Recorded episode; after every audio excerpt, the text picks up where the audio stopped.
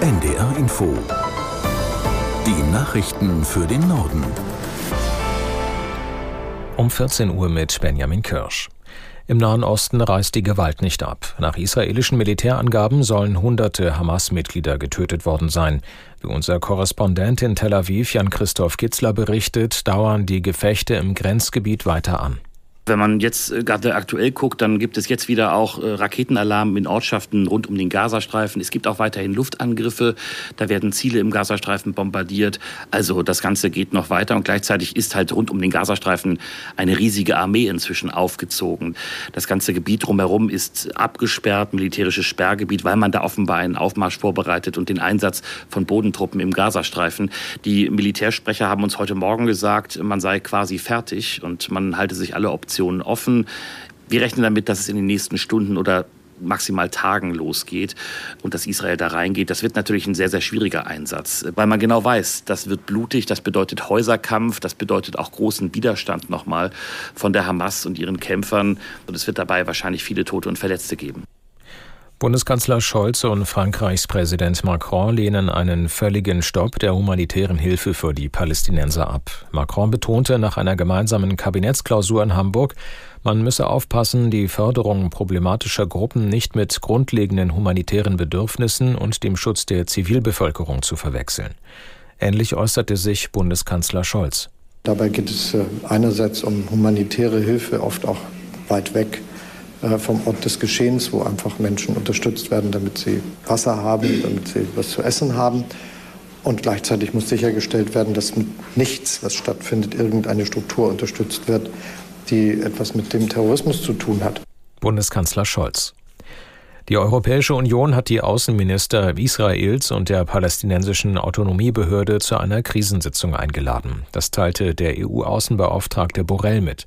Die Dringlichkeitssitzung findet am späteren Nachmittag am Rande eines EU-Treffens mit dem Golf-Kooperationsrat in Oman sowie online statt.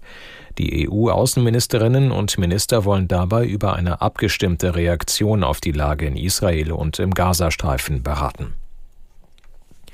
In Deutschland ermittelt inzwischen der Generalbundesanwalt gegen die radikal-islamische Palästinensergruppe Hamas.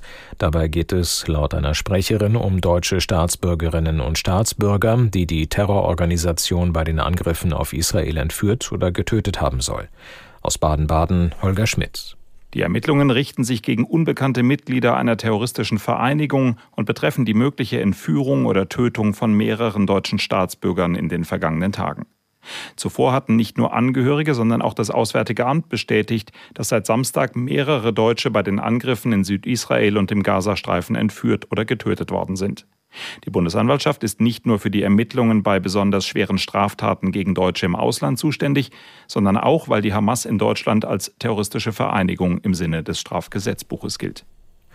Nach der bayerischen Landtagswahl wollen CSU und Freie Wähler übermorgen mit Gesprächen über eine Fortsetzung ihrer Koalition beginnen.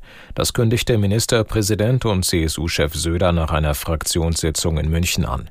Ziel ist es nach seinen Worten, die Koalitionsverhandlungen in zweieinhalb Wochen abzuschließen.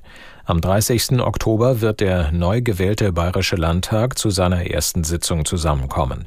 Die CSU hatte bei der Landtagswahl leicht verloren und war auf 37 Prozent gekommen. Die Freien Wähler konnten auf fast 16 Prozent zulegen.